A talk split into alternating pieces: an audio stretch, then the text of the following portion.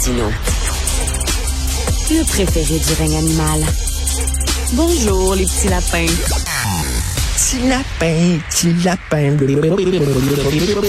Alors, nous parlons avec notre chroniqueur Rémi Villemur qui a lu la nouvelle biographie de Gérald Godin qui vient de sortir, euh, écrite par Jonathan Livernois. Alors, euh, je la montre ici. J'étais hier justement dans un Renaud-Bré pour le lancement du roman de Joseph Facal et j'ai vu ce livre-là que j'ai feuilleté. Euh, salut. Salut. Il est, il est considéré par certains, là, la, la gauche multiculturelle, il est quasiment considéré comme un saint.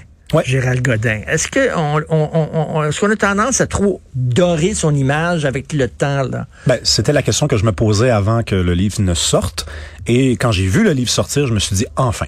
On va, on va creuser là-dedans. Et l'auteur n'évite pas le débat. Donc, euh, tu viens de le rappeler, là, il y a un débat autour de la figure, de l'héritage de Gérald Godin. D'un côté, on a les progressistes qui nous disent, c'est le visage de l'inclusion. Avant l'ère de l'inclusion, c'est le visage de l'ouverture. C'est la preuve qu'on peut aussi rallier les immigrants à la cause souverainiste. Et d'un autre côté, ben, on a des nationalistes plus conservateurs qui disent, écoutez, la preuve n'a pas été faite, là. C'est-à-dire que on veut bien l'en- l'entendre, on veut bien le croire, mais il faudra faire la preuve. Et Ah, excuse- Excuse-moi, petite parenthèse pour les plus jeunes qui nous écoutent. Gérald Godin, poète, euh, député, député de Mercier qui a battu Robert Bourassa dans sa propre circonscription en 76. Donc, il se lance en politique en 1976, gagne l'investiture dans Mercier pour devenir le candidat du PQ, malgré le fait que l'évêque ne l'aime pas en partant. Il essaye même de présenter quelqu'un pour le battre. Pourquoi il l'aime pas? Parce que ces deux journalistes, euh, ben, c'est, il veut éviter ça. Il veut éviter d'avoir des journalistes dans son gouvernement, l'évêque. Ok. Et en plus, ben, Godin est un petit peu, euh, comment dire, euh, imprévisible. Hein? C'est, un, un gars qui pense une affaire, pense l'affaire, le, le contraire l'autre jour. C'est un gars qui était sou- euh, fédéraliste jusque dans les euh, tard dans les années 60. Là. Ah oui? Ouais. Ok. Bon, comme l'évêque, on comme nous, nous dira-t-on. euh. Mais l'évêque ne l'aimait pas. Et là, euh, donc euh, Godin gagne Mercier contre Bourassa dans, de- de- dans sa circonscription. C'était un exploit. Et il y avait bon une bonne quantité de, de gens issus de l'immigration dès les années 70 dans Mercier. Et c'est ça qui a commencé à faire naître la légende autour C'est de ça, Godin. la légende, c'est que oh, le, le, le PQ est un peu fermé, c'est un peu du nationalisme tricoté serré. Heureusement qu'il y avait Gérald Godin qui, lui, s'ouvrait euh, aux autres euh, communautés, etc. C'est un fait. OK, je vais, je le reconnaître. L'auteur le démontre bien, c'est un fait. D'ailleurs, il va devenir ministre de l'immigration, ministre des Affaires culturelles dans les années 90, avant le fameux vote ethnique, parce qu'il meurt en 94 et le vote ethnique, c'est le 30 octobre 95. Je parle du discours de Parizeau. Parizeau va déjà commencer à dire, en préparant le référendum, qu'il va peut-être falloir orienter le projet vers les francophones. Et Godin, qui est en train de, de mourir, là, dit ça n'a pas d'allure, on détruit tout mon travail que j'ai fait depuis 15 ans.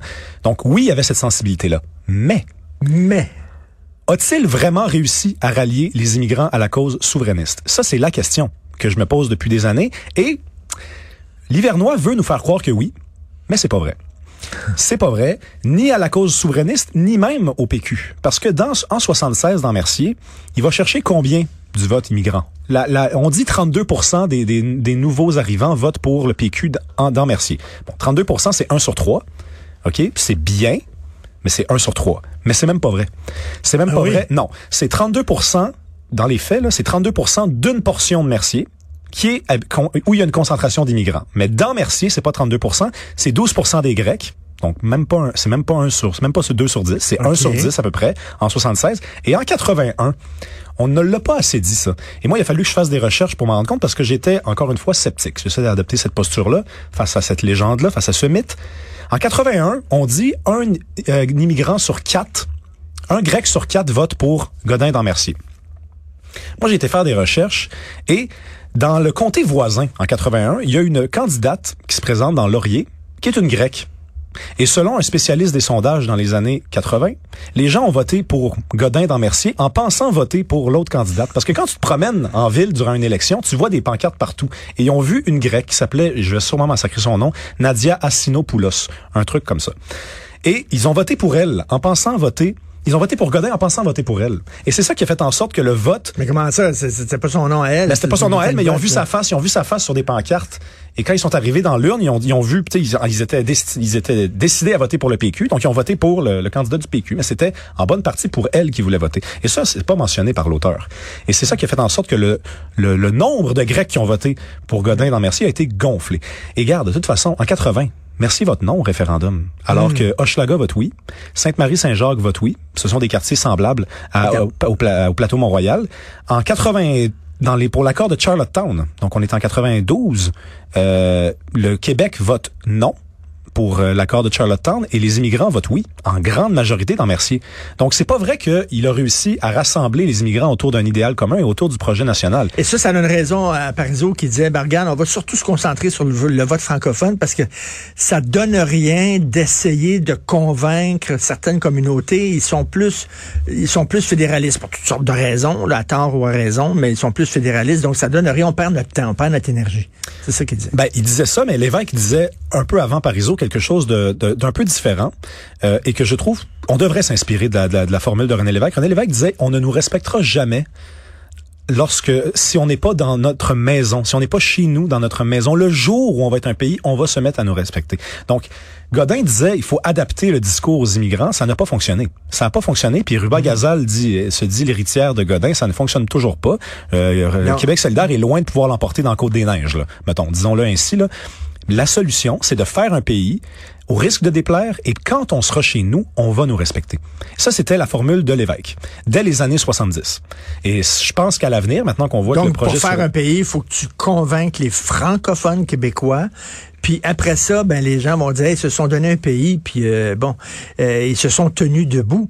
Parce que tu l'avais dit, là, les gens qui arrivent ici, là, tu sais, tu veux améliorer ta vie, tu t'associes pas aux perdants, tu t'associes aux gagnants. Absolument, absolument. Puis je- c'est, c'est, il y a tout- toujours l'ambiguïté. On est-tu au Canada, on est-tu au Québec? Ok, Oui. ouais, ils défendent même pas leur langue. Pourquoi je la, pourquoi je la parlerais mieux qu'eux? Pourquoi? Ah, ils, ils veulent même pas. Ah, ils se sont dit non deux fois. Disons-nous oui. Et on va nous respecter. Ça fonctionne partout pareil.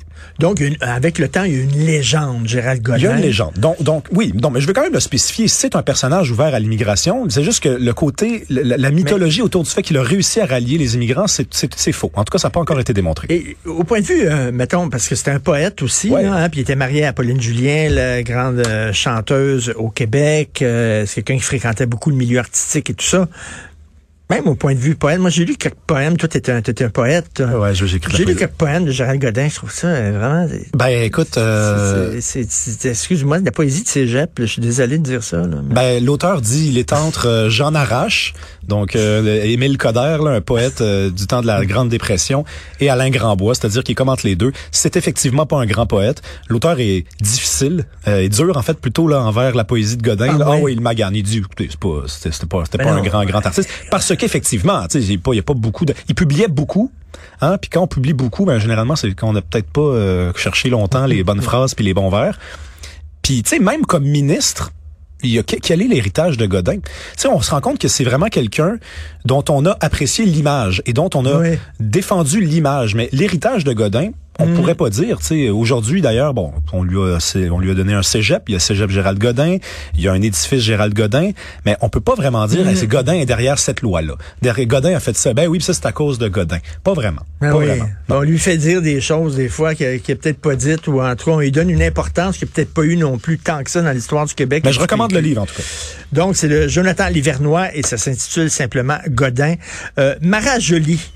Euh, euh, c'est elle qui avait dit, c'est une réalisatrice, euh, elle était à Radio-Canada ou à euh, Nouveau, je sais pas, elle, elle avait dit euh, qu'elle n'aimait pas les Blancs. Ouais, elle avait dit euh, qu'elle détestait les blancs. En fait, c'est encore pire. Euh, à l'émission de Rebecca McConnell. Et ce qu'on n'avait pas, euh, ce qu'on savait pas là, enfin, on s'était pas vraiment intéressé à ça parce que c'était ça qui, qui, qui retenait toute l'attention, c'est qu'elle était en train de faire la promotion d'une émission, d'une série qui a été présentée sur Novo.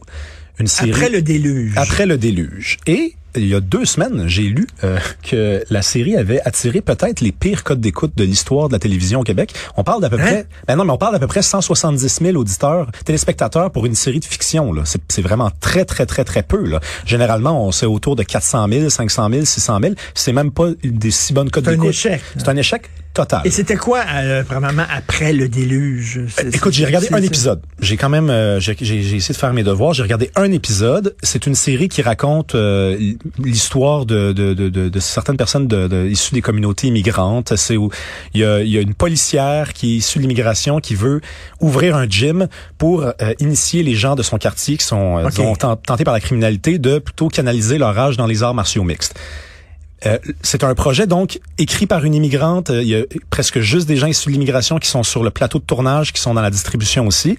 Écoute, ça me rappelle le texte dans le Devoir qui disait on devrait faire des émissions de télé pour les immigrants. Ben écoute, c'est ça. Pendant que quelqu'un le souhaitait, elle était en train de faire la promotion de son émission et c'est un échec total. Et pourtant, Novo reconduit la série pour une deuxième saison parce que c'est c'est politique. C'est un choix politique. C'est un choix idéologique. C'est un choix idéologique, mais tu sais, c'est quand même... c'était une autre série sur un autre thème que ça... Non, mais avec des codes d'écoute comme ça, généralement, on tire la plug tout de suite. C'est fini, finito, là, puis c'est difficile après de représenter sa série chez un diffuseur. Là, on la relance parce que, ben, c'est parce qu'on a de l'argent pour ça.